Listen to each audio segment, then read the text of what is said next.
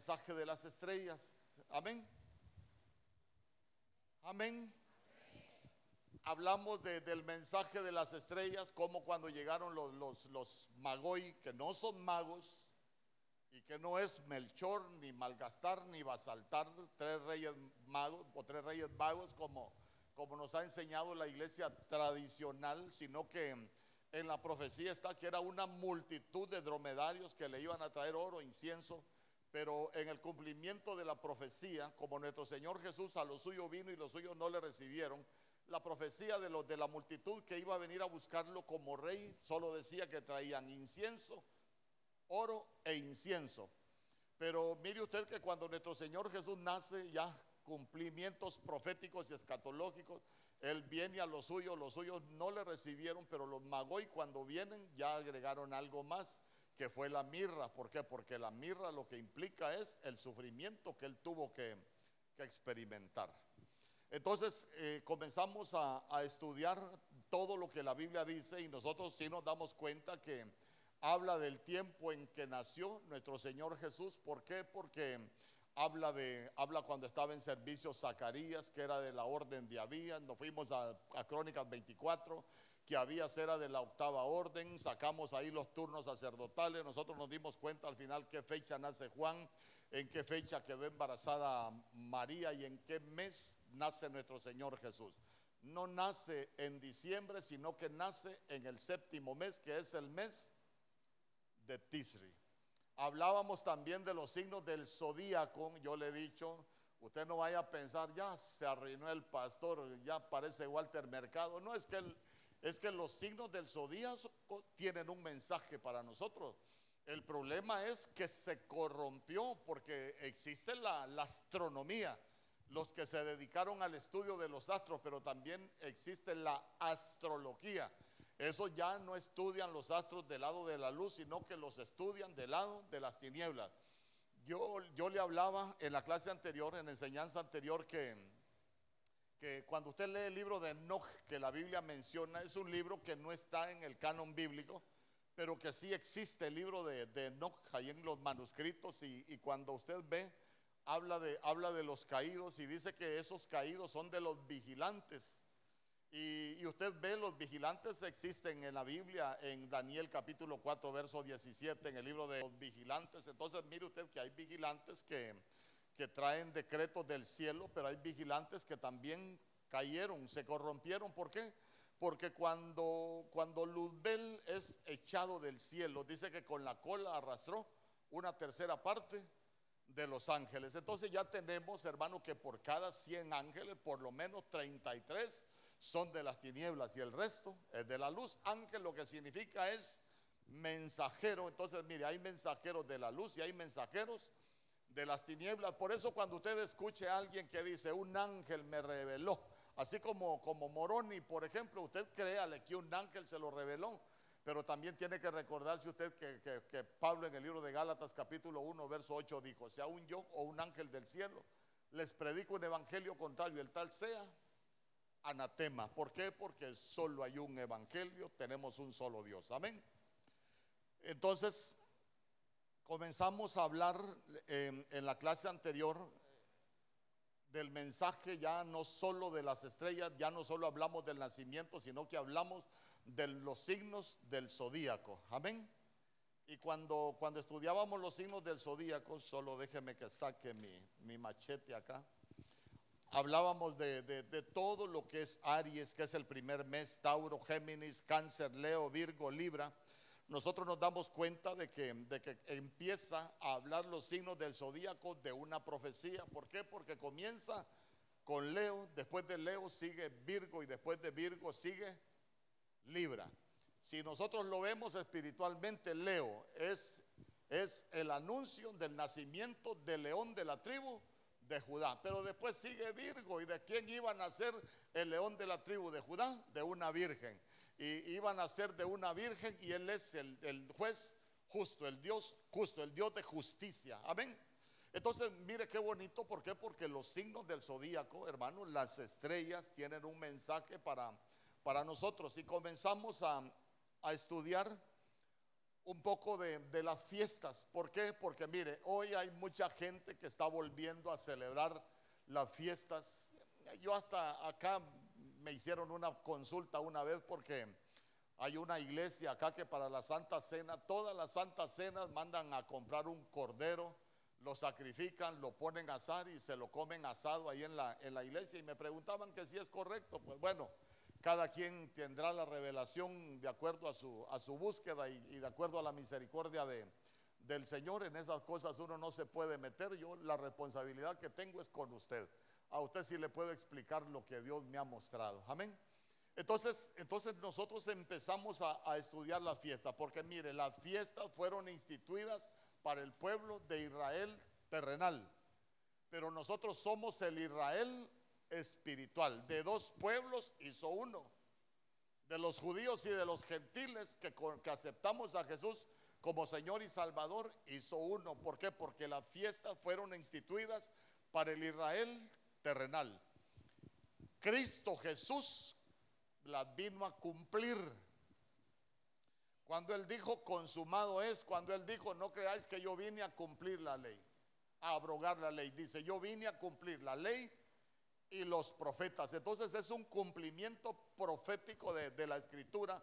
Él cumplió las fiestas y eso es lo que vamos a, lo que, lo que le voy a compartir hoy. ¿Qué fiestas, hermano, ya proféticamente se cumplieron? y cuál fiesta estamos nosotros que, esperando que, que se cumpla, pero porque como iglesia a nosotros ya no nos toca celebrarla, a nosotros ya no nos toca cumplirla, a nosotros nos toca conocer su aplicación. Pero ¿sabe qué? Basados en el principio, nunca se le olvide, Romanos capítulo 10, verso 4, Biblia Kadosh. Todo el Tanakh apunta al Mesías. Todo el Antiguo Testamento nos hablaba de la comisión y de todo lo que iba a pasar con nuestro Señor Jesús. Entonces, mire, si nosotros nos vamos al libro de Levítico, solo quiero que me ponga el calendario, ahí nada más. Usted va a tener que, que abrir su Biblia. Ahí está, mire. Todos tienen ese calendario, ¿verdad? No me lo han pagado todavía. Entonces, mire, Ahí tenemos el, ahí tenemos el, calendario. Yo puse, yo puse los meses nuestros acá como referencia, pero usted se va a dar cuenta que los nombres de estos meses no existen en la Biblia. Entonces, mire, cuando nosotros comenzamos hablando, el primer mes de la Biblia es Nisan, que cae entre los, entre los meses de marzo y abril. El segundo es Iyar, que cae entre los meses de abril y mayo. El tercero es Sivan, que cae entre los meses de mayo y junio. El cuarto mes es Tamuz, que cae entre junio y julio. El siguiente mes es Ab, que cae entre, agosto, entre julio y agosto. Después sigue Elul, sexto mes, que cae entre agosto y septiembre. Después el mes de Tishri o Etanim, que cae entre los meses de septiembre y octubre. Después, entre octubre y noviembre, cae el mes de Hezban. Entre noviembre y diciembre, Kislev. Entre diciembre y enero, Tebet. Entre enero y febrero, Sebat. Y entre febrero y marzo, el mes de Adar. Pero el primer mes con el cual nosotros vamos a trabajar es el mes de Nisan. Y llegamos a la conclusión que nuestro Señor Jesús nació entre septiembre y octubre, en el mes de Tisri. Jesús no nació en, en, diciembre. Yo no le voy a enseñar, ay, es que es que la fiesta de, de, no sé qué, no, porque la Biblia, la Biblia no lo enseña. Yo, nosotros hemos aprendido a enseñar lo que la Biblia dice. ¿Por qué? Porque esa palabra es la que es verdad. Dice, ven conmigo. Y ahí a todo, toda esa historia, hermano, la Saturnalia, la fiesta de las luces, todo eso eh, cómo, cómo, los romanos mezclaron las fiestas paganas que ellos tenían allá con Constantino para, para, para darle entretenimiento al pueblo de Dios, que ya, ya es otra cosa. Para nosotros es importante que conozcamos la verdad. ¿Por qué? Porque sembrando la verdad es como se va a erradicar el error. Entonces, mire, cuando nosotros hablamos de las fiestas judías, usted se va a dar cuenta que cuando el pueblo de Dios iba a ser liberado de Egipto en Éxodo capítulo 12, iba a venir una entidad que se conoce como el destructor. Y antes de que viniera el destructor, el Señor le dio instrucciones a su pueblo y le dijo que en el mes primero, estaban hablando de que, que es el mes de la salida de Egipto, era el primer mes. Y el Señor les dio instrucciones que se iban a, seleccionar un cordero, lo iban a sacrificar con la sangre, iban a marcar los dinteles de la puerta y se recuerda que se iban a encerrar en sus casas y el cordero se lo iban a comer asado. Entonces les dijo, esta es la Pascua para vosotros. Y Pascua es Peshach en hebreo. Entonces, entonces vea usted que, ahí vamos a aprender que nuestra Pascua es Cristo. Pero, pero quiero que me acompañe al libro de Levítico capítulo 23. Levítico capítulo 23.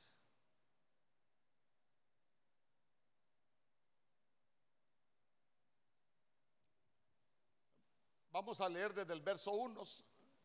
Usted esa fiesta las va a, usted mire, cuando usted lea o marque ahí Deuteronomio capítulo 16, verso 16, porque ahí habla también de las fiestas, pero solo habla de cuatro, también tiene su enseñanza. Vamos, Levítico capítulo 23. Présteme un micrófono ahí, mijo, por favor, para que nos ayuden a leer.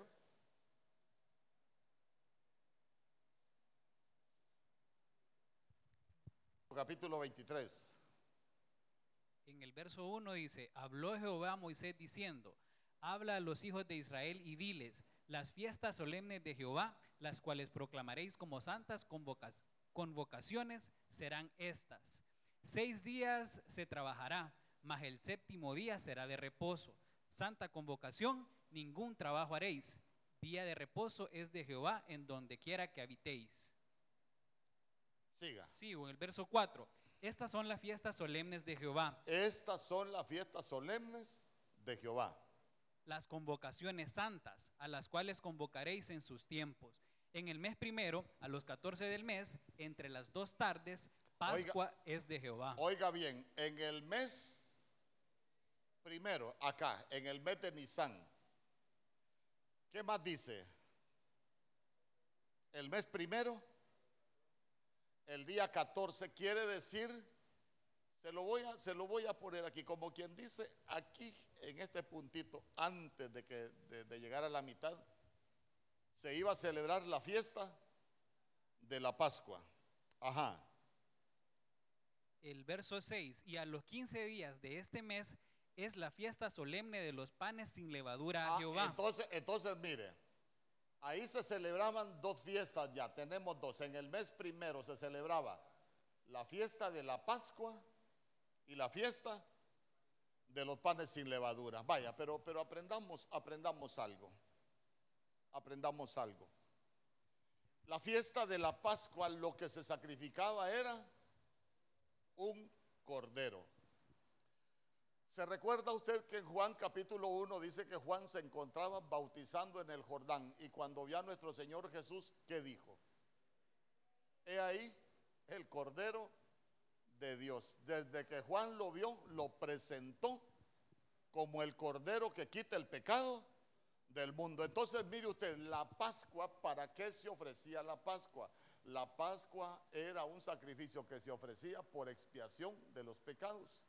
Nada más, escuche bien, que la sangre derramada por el cordero se marcaban los dinteles de la puerta y el destructor no llegaba, no entraba. ¿Por qué? Porque la sangre del cordero en el Antiguo Testamento, es más, cuando se ofrecían sacerdotalmente en el libro de Levítico, usted se va a dar cuenta que no borraba pecados, únicamente los cubría. Amén. Por eso es que nuestro Señor Jesús dijo, consumado es. Él vino a rellenar ese hueco. Ustedes no piensen que yo vine a abrogar la ley y los profetas. Yo vine a cumplir la ley. Entonces al final, esa palabra cumplir es una palabra que en el griego se escribe pleró. Y pleró es rellenar un hueco. Vino a ser total. A ver, ¿qué hueco, qué hueco tuvo que venir a rellenar nuestro Señor Jesús de la ley? De la misericordia. ¿Sabe por qué? Porque el cumplimiento de la ley era obligatorio, era coercitivo y conllevaba maldición. Pero ¿qué hueco vino a rellenar él? Eh, a, la misericordia. El que encubre su pecado no prosperará, mas el que los confiesa y se aparta alcanzará misericordia. No existía ese. Ah, ¿qué, otro, ¿Qué otro hueco vino a rellenar? ¿Ah? El cordero se ofrecía para el perdón. Ah, pero ya vamos a ver otra cosa. Mejor lo vamos a dejar ahí pendientón. Entonces, entonces, ¿qué? entonces mire, ¿cómo nosotros entendemos ese hueco que vino a rellenar nuestro Señor Jesús de la misericordia? Se recuerda, eh, allá en pleno acto de adulterio, que esta mujer tiene que morir. ¿Y qué hizo nuestro Señor Jesús? Dice que comenzó a escribir en tierra. ¿Y dónde estaban los que querían apedrear a la mujer? No, nadie te condena, ni yo te condeno. ¿Por qué? Porque Él no vino a condenar, vino a, buscar y a salvar lo que se había perdido. Porque nuestro Señor Jesús escribió en tierra? Mire, cada uno, nosotros hablamos de la Trinidad de Dios, cada uno escribió en su tiempo. El Padre escribió en piedra. Pero en Jeremías capítulo 31, verso 33, la Biblia dice, porque este es el pacto que haré con mi pueblo después de aquellos días, declara el Señor, daré, daré mi ley en su mente y la escribiré en su corazón. Y ellos serán por pueblo y yo seré para ellos por Dios.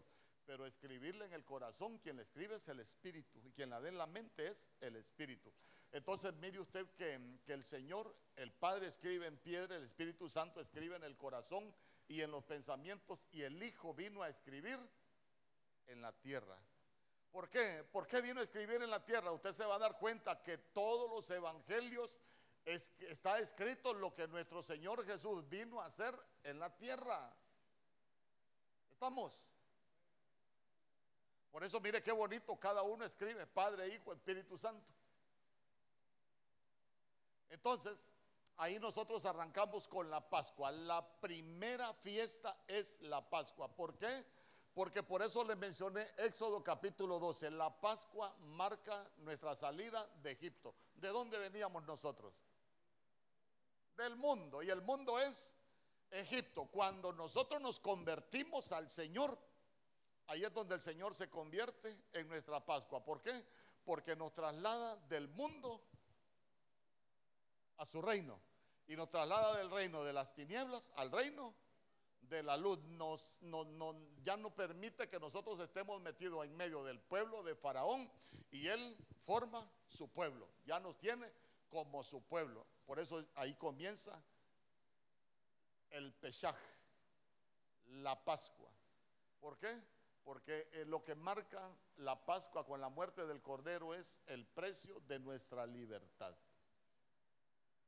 Imagínense que el destructor ya no tiene, ya no tenía potestad para las casas donde estaba la marca de la sangre del cordero. Por eso es que la Biblia dice que a nuestro Señor Jesús, Filipenses capítulo 2, se le confirió un nombre que es sobre todo nombre, para que en el nombre de Jesús se doble toda rodilla de los que están en los cielos, en la tierra y debajo de la tierra, y toda lengua confiese que Jesucristo es, es el Señor. Por eso, ¿por qué? porque nosotros tenemos esa sangre y ningún destructor nos puede tocar si el Señor no lo, si el Señor no lo permite.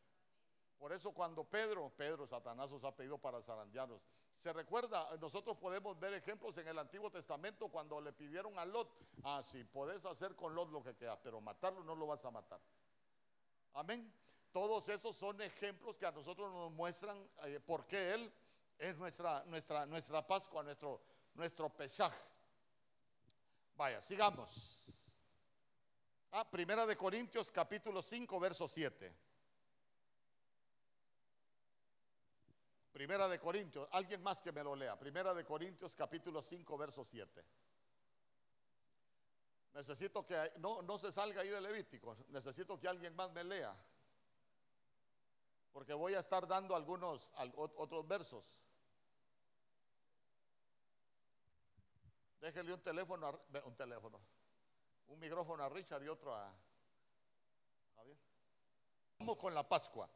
Limpiaos pues de levadura como sois, porque por nosotros. Ah, ah, entonces mire que nos dice que nos limpiemos de la vieja levadura, no de la vieja con la que nos casamos, de esa no, no, de esa no. Sino, sino porque dice que, que- nuestra Pascua, que es Cristo, ya fue ofrecida. Entonces mire, allá se ofreció un cordero y nuestra Pascua, Pascua, que es Cristo, dice, ya fue ofrecido. Por eso, mire, cuando usted ve la profecía, creo que es Isaías 53, dice, como cordero mudo fue llevado a dónde? Al matadero, no abrió su boca y empieza a hablar toda la profecía de todo lo que pasó con nuestro Señor Jesús y cómo nosotros entendemos que estaba hablando de él. Se recuerda que cuando Pilato estaba, lo estaba interrogando, le dijo, ¿acaso eres tú el rey de los judíos? Y dice que nuestro Señor Jesús no le contestó. A nadie le contestaba ya. ¿Por qué? Porque se estaba cumpliendo la profecía de Isaías 53. Como cordero mudo fue llevado al matadero y él no abrió su boca. Sigamos.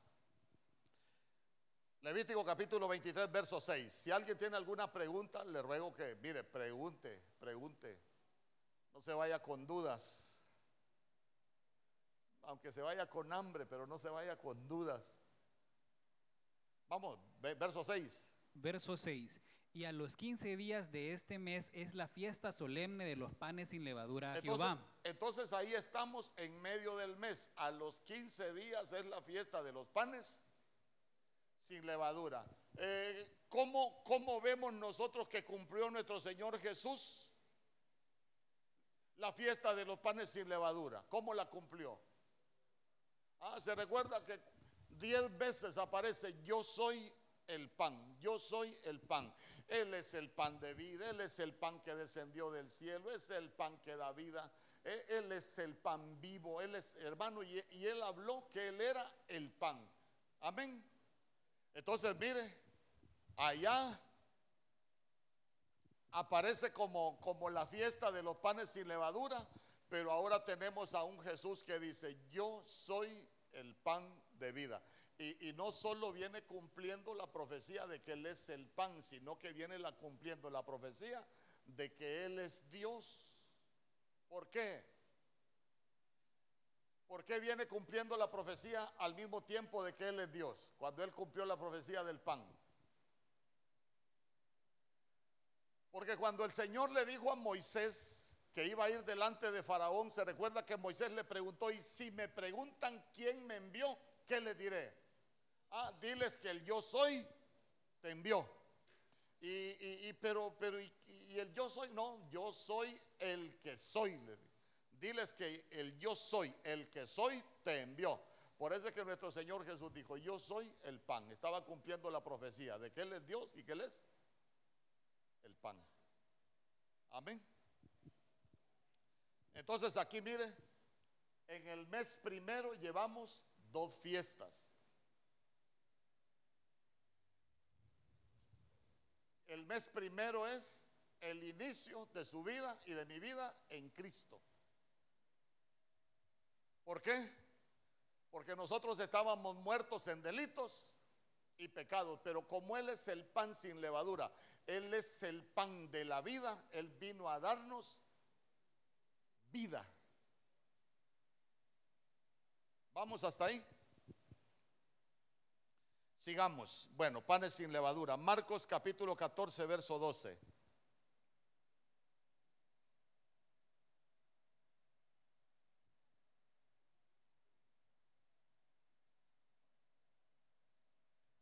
El primer día de la fiesta de de la Pascua, sus discípulos hagamos los preparativos para que comas la Pascua.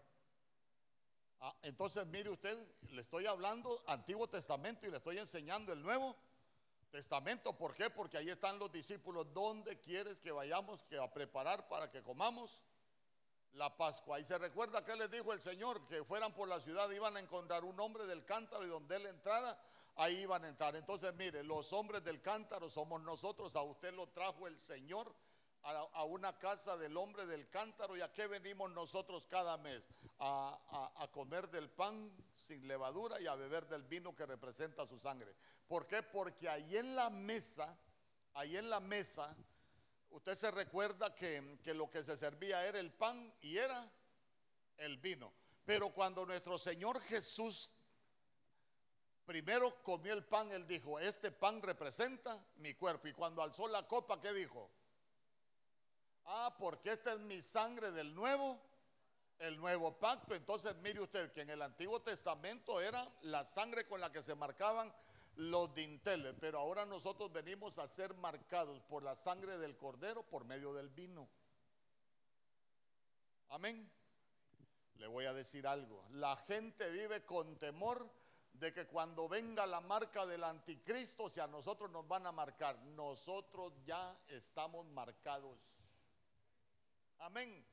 Cada mes, mire, yo por eso que digan que, ya nos van a poner aquí, que nos van a poner allá. Olvides, hermano, a nosotros nadie nos puede controlar porque nosotros tenemos una marca. Ya nosotros tenemos la marca de Cristo. Allá era, allá era la sangre en los dinteles, pero ya se dio cuenta que él, él en el cumplimiento profético de las fiestas, él dijo, esa, esa, ese, ese vino representa su sangre, que por nosotros fue derramado. Entonces nosotros ya estamos marcados. Dice conmigo. Sí, y él tiene un nombre sobre todo nombre. Por eso es que aunque venga otro con otro nombre, llámese anticristo, llámese diablo, llámese como se llame, a nosotros nos marcó el que tiene un nombre que es sobre todo nombre, el nombre más alto. Vamos hasta ahí. mensaje de las estrellas, mire, con el cumplimiento de las fiestas. Sigamos. Verso 7. Eh, verso 7. El primer día tendréis santa convocación, ningún trabajo de siervo haréis, y ofreceréis a Jehová siete días ofrenda encendida.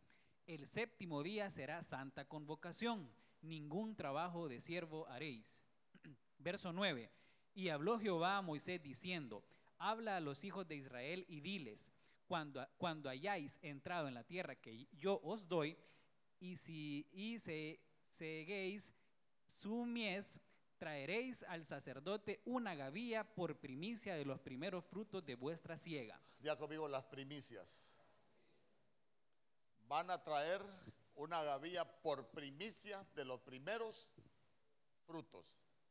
Entonces, mire, yo, yo por eso, por eso, por eso, guardes esto en su corazón. Y si alguno algún día va a ser pastor, nadie, hermano.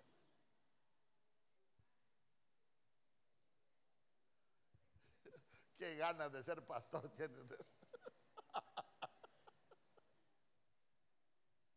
Mire, en segunda de Timoteo capítulo 3 verso 15 la Biblia dice, toda la escritura es inspirada por Dios y útil para enseñar, para corregir, para redarguir, para instruir en justicia, a fin de que el hombre de Dios sea perfecto y preparado para toda buena obra. El propósito de la Biblia es prepararnos, corregirnos. Algunos, la fiesta de las primicias no es para andarle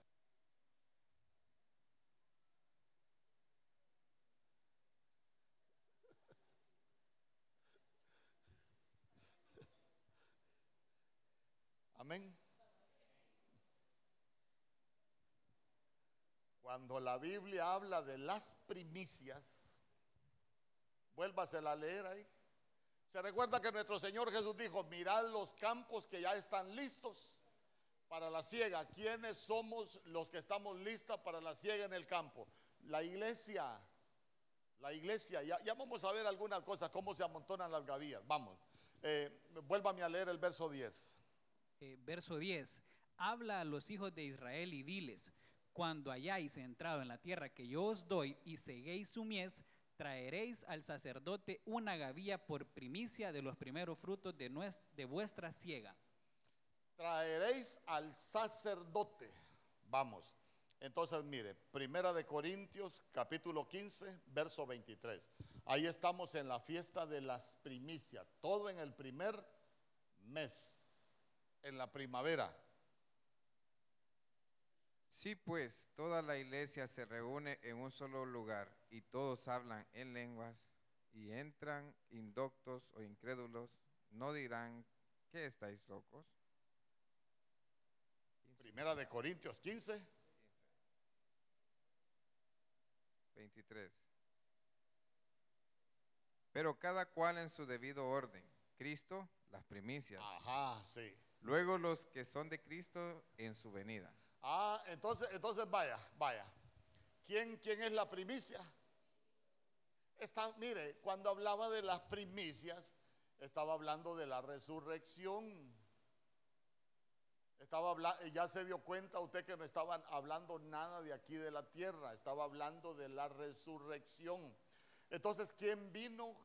Recuérdese esto, todo el Tanaj, Romanos capítulo 10, verso 4, Biblia Kadosh, todo el Tanaj apunta al Mesías.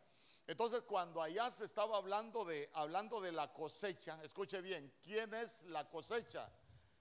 La cosecha es la iglesia, pero primero se sacaban la primicia. La primicia es para el Señor.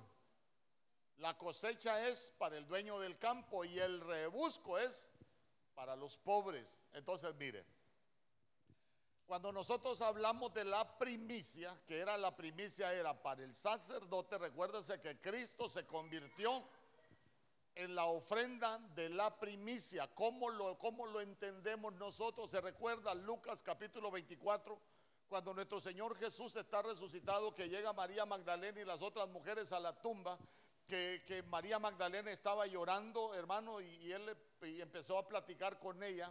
Y, y, y cuando él le dijo, Rabí, lo reconoce como su Señor cuando él le habló y se recuerda que María, lo quiso, eh, María Magdalena lo quiso tocar. ¿Y qué le dijo nuestro Señor Jesús? No me toques. ¿Por qué? Porque esa ofrenda no se podía tocar. Por eso es que eso, eso era una ofrenda que, que era directamente para el sacerdote. Por eso le dijo, no me toques porque todavía no he subido a mi Padre y a vuestro Padre a mi Dios y a vuestro Dios. Ya cuando vino de presentarse como la primicia, cuando llegó de sus discípulos, eh, miren hombre, si yo soy, mete tu dedo aquí vos, ¿a quién le dijo que le metiera los dedos en la herida?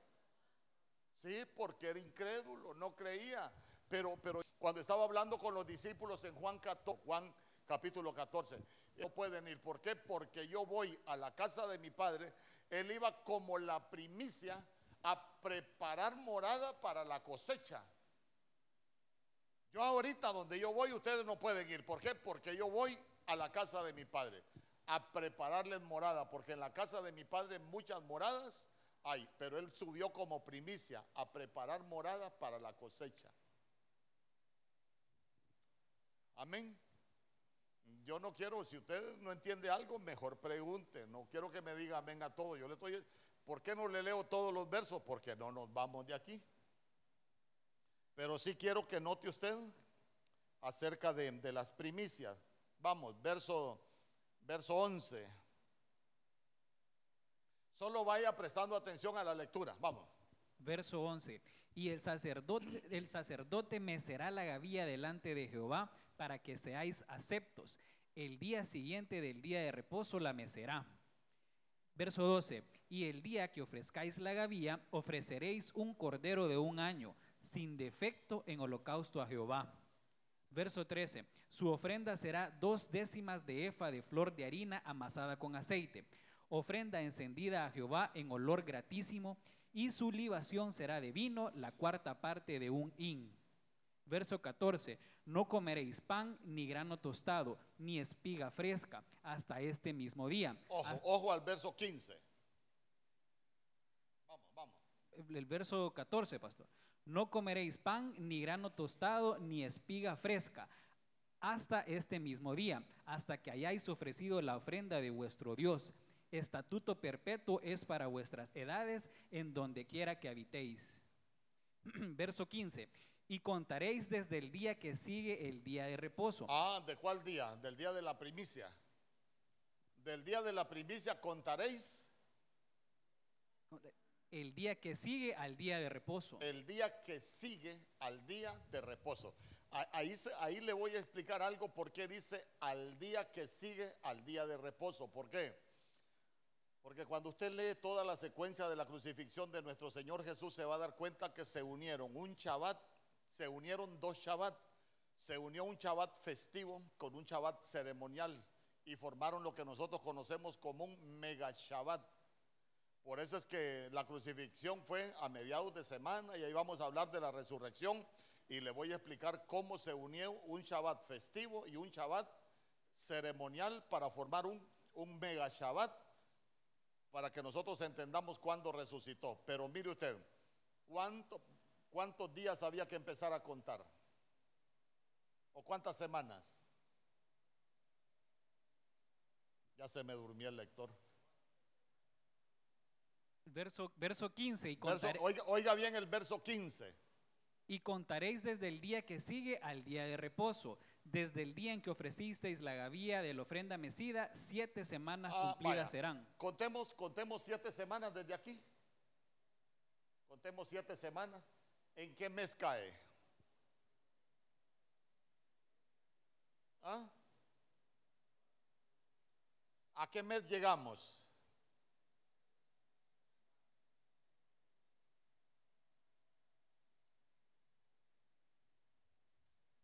Si de aquí para allá vamos a contar siete semanas, aquí suponemos que tenemos cuatro. A dos. Ah, que está en clase. Aquí tenemos otras dos. Aquí tenemos otras dos. Y agarramos una de este. Entonces cae en el tercer mes. En el mes de Sivan. ¿Cuál fiesta es? Ta. Semanas. Pero usted se va a dar cuenta que eran siete semanas y el siguiente día era el día del jubileo. Entonces estamos hablando de 50 días. Se recuerda que se recuerda que nuestro Señor Jesús le dijo, "Es necesario que yo me vaya, porque si yo no me voy, no va a venir el otro consolador, que era necesario que él se fuera para que viniera el otro consolador." Entonces, mire, Hechos capítulo 2, Rich, verso 1. Oiga bien, la fiesta de las semanas eran siete semanas y el siguiente día, día de reposo, el día 50, el día del jubileo. Entonces, entonces eso lo que nos estaba enseñando es la fiesta del Pentecostés. ¿Cuándo se cumple la fiesta del Pentecostés? Hechos capítulo 2.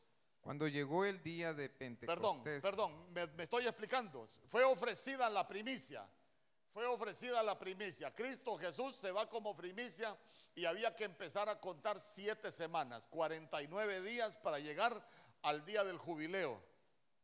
50 días. Amén. Amén. Entonces, mire, Cuando llegó el día de Pentecostés, estaban todos juntos en un mismo lugar. amén. Entonces ya se dio cuenta que él también cumplió la fiesta del Pentecostés. Mire, si usted lee Hechos capítulo 1, por ejemplo, se va a dar cuenta que en el verso 6 le están haciendo una pregunta a los discípulos, los que estaban con él, a nuestro Señor Jesús resucitado. Señor, ¿restaurarás en este tiempo el reino de Israel? Se recuerda que en el verso 7 les dijo, no os corresponde a vosotros conocer los tiempos y las épocas que el Padre ha fijado con su propia autoridad. Cuando le habló de los tiempos, le habló del tiempo cronos, pero cuando le habló de las épocas, le estaba hablando del tiempo kairos. Él les estaba diciendo, hay una programación que ustedes no la pueden conocer. La programación del crono de Dios con fecha, ustedes no la pueden conocer. Y las épocas, la programación de Dios en el tiempo kairos, en el kairos de Dios, en el tiempo que solo Dios conoce, porque es un tiempo indeterminado, ustedes no lo pueden conocer. Pero ¿qué íbamos, qué íbamos a conocer nosotros? ¿Cómo íbamos a conocer los tiempos nosotros? Con los cumplimientos proféticos. Amén. Por eso allá contaron siete semanas. Y, el Espíritu Santo vino siete semanas después de que se había ido la primicia. Amén. Por eso dice, cuando llegó el día de Pentecostés, cuando se cumplieron los 50 días, fue cuando vino el Espíritu Santo. Amén. Sigamos. Levíticos. Verso 16. Hasta el día siguiente del séptimo día de reposo contaréis 50 días. Ahí está, 50 días. Ese es el Pentecostés. Entonces ofreceréis el nuevo grano a Jehová.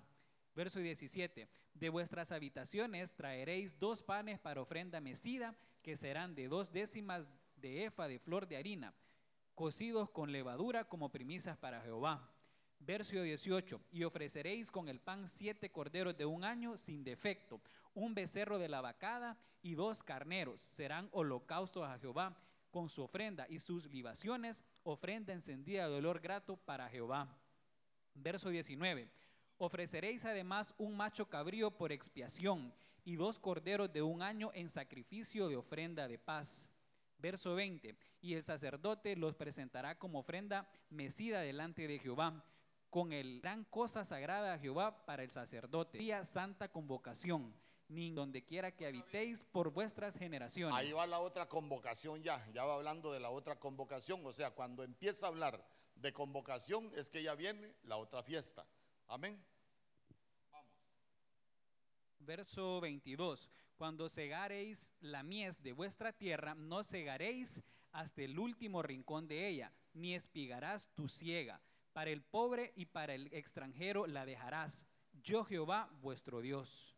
Verso 23. Y habló Jehová a Moisés diciendo, verso 24, habla a los hijos de Israel y diles, en el mes séptimo, al primero del mes tendréis... Oiga bien, ¿hasta dónde nos fuimos después, del, después de que hablábamos del, del mes primero, los 50 días? ¿Hasta dónde nos llevó hoy?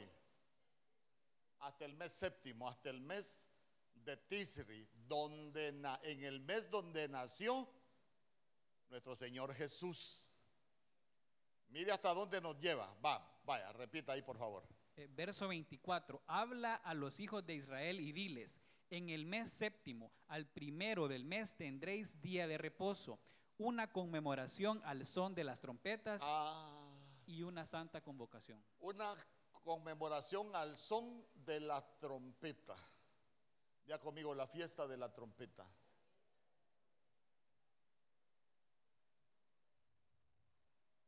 Usted se recuerda que en 1 de Tesalonicenses capítulo 4, ¿cómo va a venir el Señor por la iglesia? Con trompeta de Dios. El Señor viene con la trompeta para convocar a la iglesia para que se vaya con él. Usted se recuerda que hay un salmo, yo creo que por aquí, por aquí lo anoté, que dice, bienaventurado el pueblo que conoce el grito de guerra. Pero fíjese que en el original no dice, creo que es el Salmo 89, 15, que dice, bienaventurado el pueblo que conoce el grito de guerra, pero en el original no dice bienaventurado el pueblo que conoce el grito de guerra, sino que en el original dice bienaventurado el pueblo que conoce el sonido de la teruá. Y el sonido de la teruá es el sonido de la trompeta. ¿Por qué?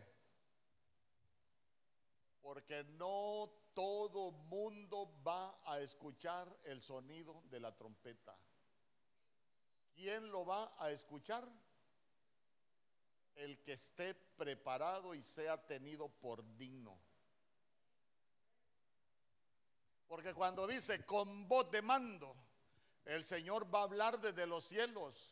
Eh, cuando, cuando, cuando en el libro de los Salmos dice la Biblia que, que tronaron los cielos, esa palabra tronaron es que dice, los cielos emiten un sonido como una voz de mando, como llamando a alguien. Entonces quiere decir que el Señor nos va a llamar y va a sonar la trompeta. ¿Quién, quién va a escuchar? El que esté preparado, el que no, no.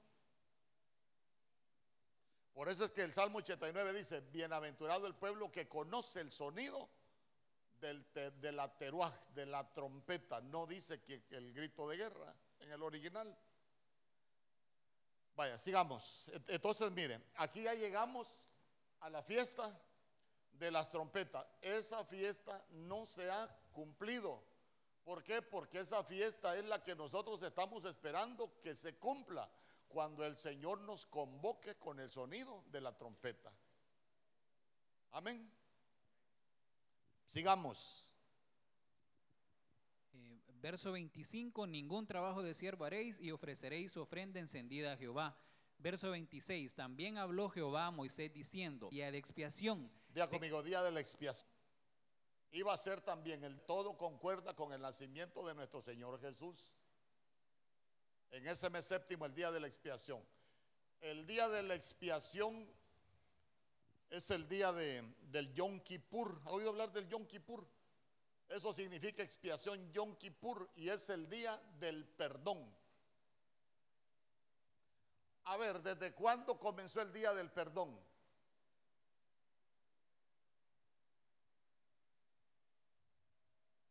Para los que enseñaban Biblia, ¿desde cuándo comenzó el día del perdón? ¿Ah?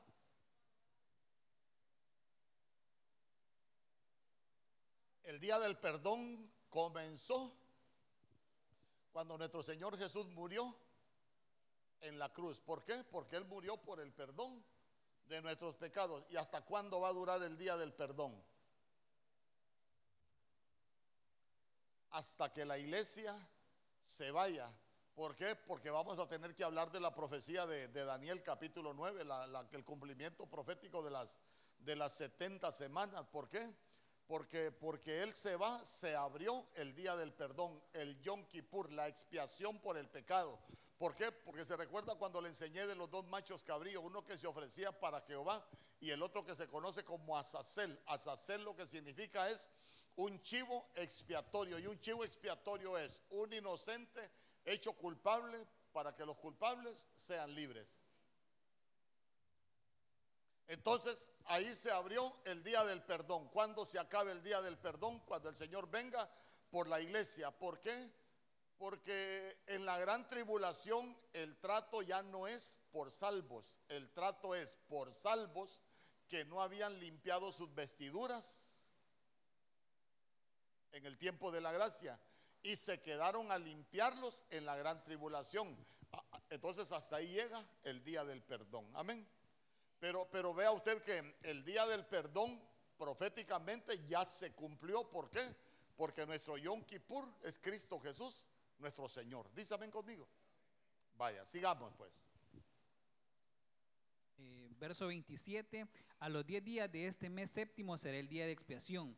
Tendréis santa, tendréis santa convocación y afligiréis vuestras almas y ofreceréis ofrenda encendida a Jehová. Verso 28, ningún trabajo haréis en este día porque es día de expiación para reconciliaros delante de Jehová vuestro Dios. Verso 29, porque toda persona que no se afligiere en este mismo día será cortada de su pueblo.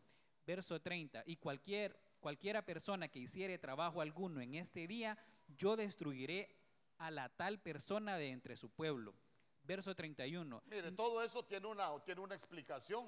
El que hiciera un trabajo, si usted, si usted lo interpreta, léalo detenidamente, se va a dar cuenta.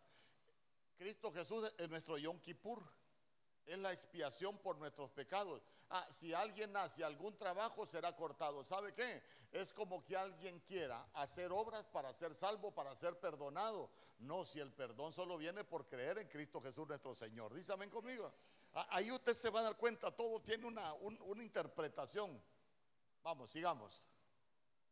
Verso 31, ningún trabajo haréis, estatuto perpetuo es por vuestra generación. Ningún trabajo haréis, no es por obras. La salvación no es por obras. Amén. Vaya, sigamos. Verso 32, día de reposo será a vosotros y afligiréis vuestras almas, comenzando a los nueve días del mes en la tarde. De tarde a tarde guardaréis vuestro reposo.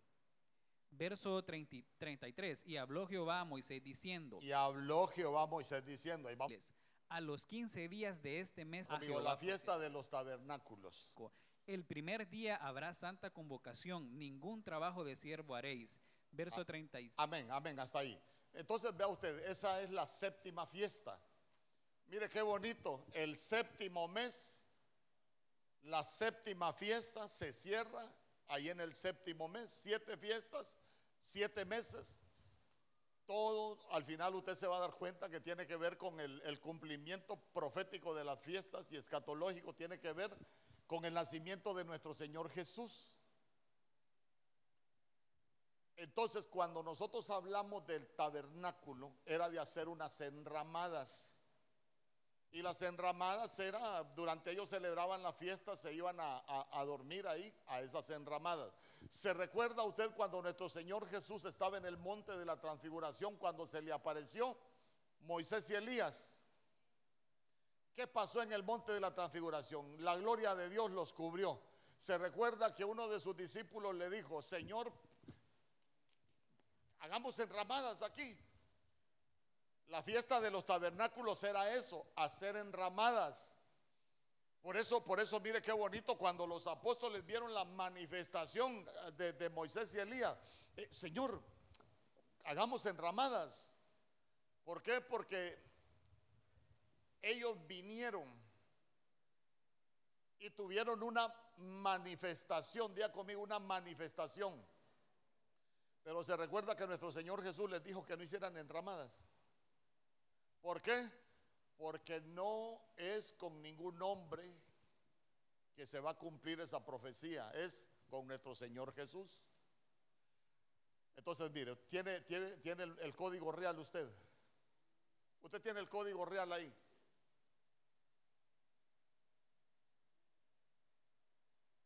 O el Nuevo Testamento recobro. Cualquiera de los dos. Que me quite un ratito eso y, y me ponga Juan capítulo 1, verso 14. Si usted lee Juan capítulo 1, verso 14 en una Reina Valera 60 de las sociedades bíblicas, de que es la que todo mundo tiene, dice, y el verbo se hizo carne y el verbo vino y habitó entre nosotros. Se está hablando que el verbo vino, se hizo carne y el verbo habitó. Pero esa palabra habitar, cuando usted la revisa en el original es, vino el verbo y tabernaculizó. ¿Por qué? Porque Dios es un espíritu y vino en un tabernáculo de carne a manifestarse a los hombres. Entonces la fiesta de los tabernáculos es la manifestación física del verbo en la tierra. Amén.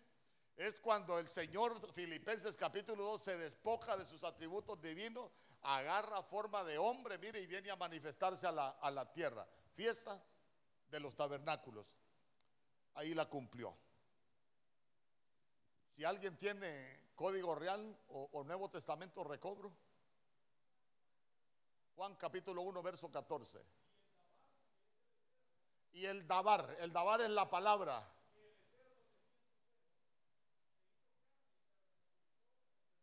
Se hizo carne y tabernaculizó. Amén.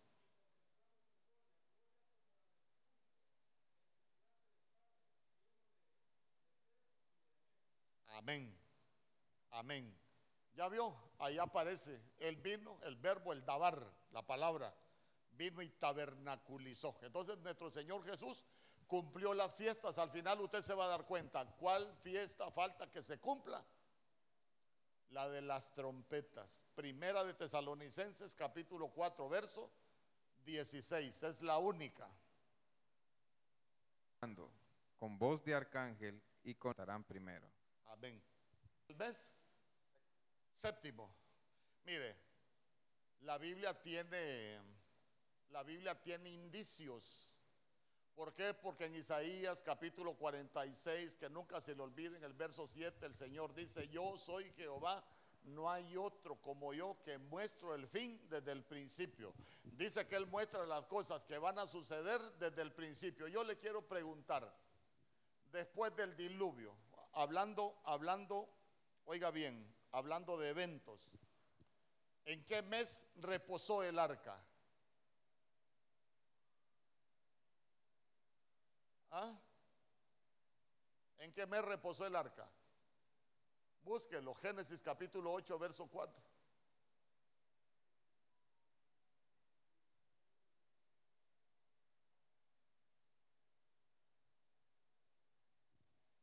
Génesis capítulo 8, verso 4. Ya nos vamos a ir. Ay, hermanos, y a veces cuando va a un cumpleaños no se va porque no le han dado el pastel. Ya le voy a dar el pastel yo. ¿Ah? ¿En qué me reposó el arca? ¿Y el arca de qué figura? De, de la iglesia. Entonces, entonces el arca va a reposar en el mes. En el mes séptimo vamos a entrar en nuestro reposo, que es Cristo Jesús, nuestro Señor. Dice, conmigo. Echemos nosotros algo más. Primera de Reyes, capítulo 8, verso 2. Primera de Reyes, capítulo 8, verso 2. Si, si gusta, póngame los versos ahí, quíteme el calendario. ya. Entonces ya se dio cuenta, mire, todo lo que vamos a ver ahorita es del mes séptimo. Mire, el mes donde nació nuestro Señor Jesús, en ese mes se va a cumplir todo. ¿Por qué? ¿Por qué cree usted que si nosotros aprendimos que él, que él nació en el séptimo mes, ahí se tiene que cumplir todo el plan de Dios? Lo invito a cenar hoy si, si me dice. Escuche bien, escuche bien. Entendimos por el mensaje de las estrellas que nuestro Señor Jesús nació en el séptimo mes. Porque todo va a tener su cumplimiento para cerrar el plan de Dios en el séptimo mes? ¿Ah? No, no. Es un es un número, es un número perfecto, sí, pero tiene otra, tiene otro, tiene otro. Es que números perfectos hay tres. El 3, el 7 y el 10. ¿Por qué? ¿Ah? ¿Por qué? Se cierra un ciclo. Pero, vaya. No.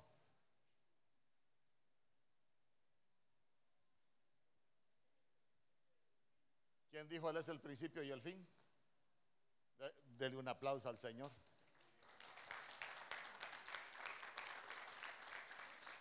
Él es el alfa y la omega. Él es el alef y es la tau. Él es el principio y él es el fin. ¿Por qué todo tiene que terminar en el mes séptimo? Porque todo comenzó en el mes séptimo con él. Todo se cumple con él. Ya me enjarané.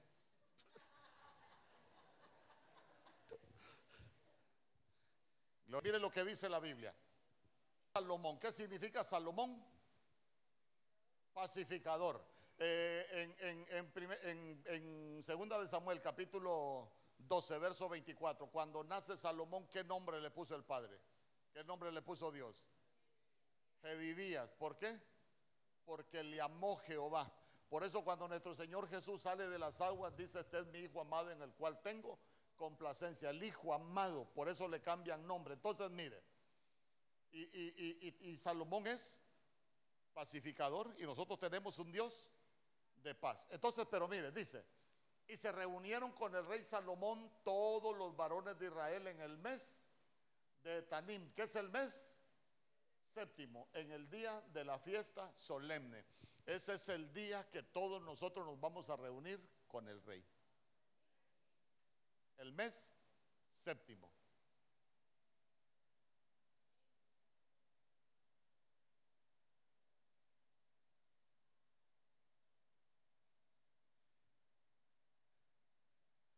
Primera de Crónicas, cap- eh, perdón, segunda de Crónicas, capítulo 31, verso 7.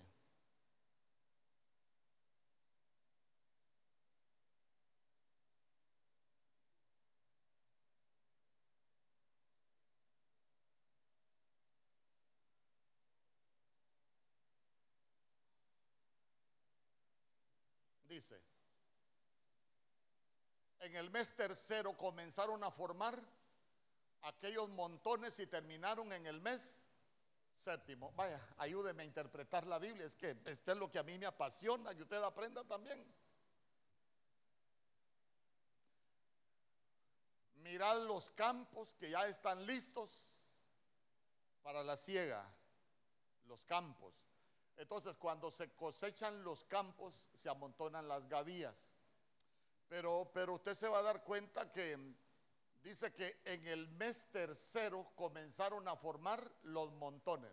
¿Cuándo comenzó la iglesia? ¿Ah? ¿A dónde?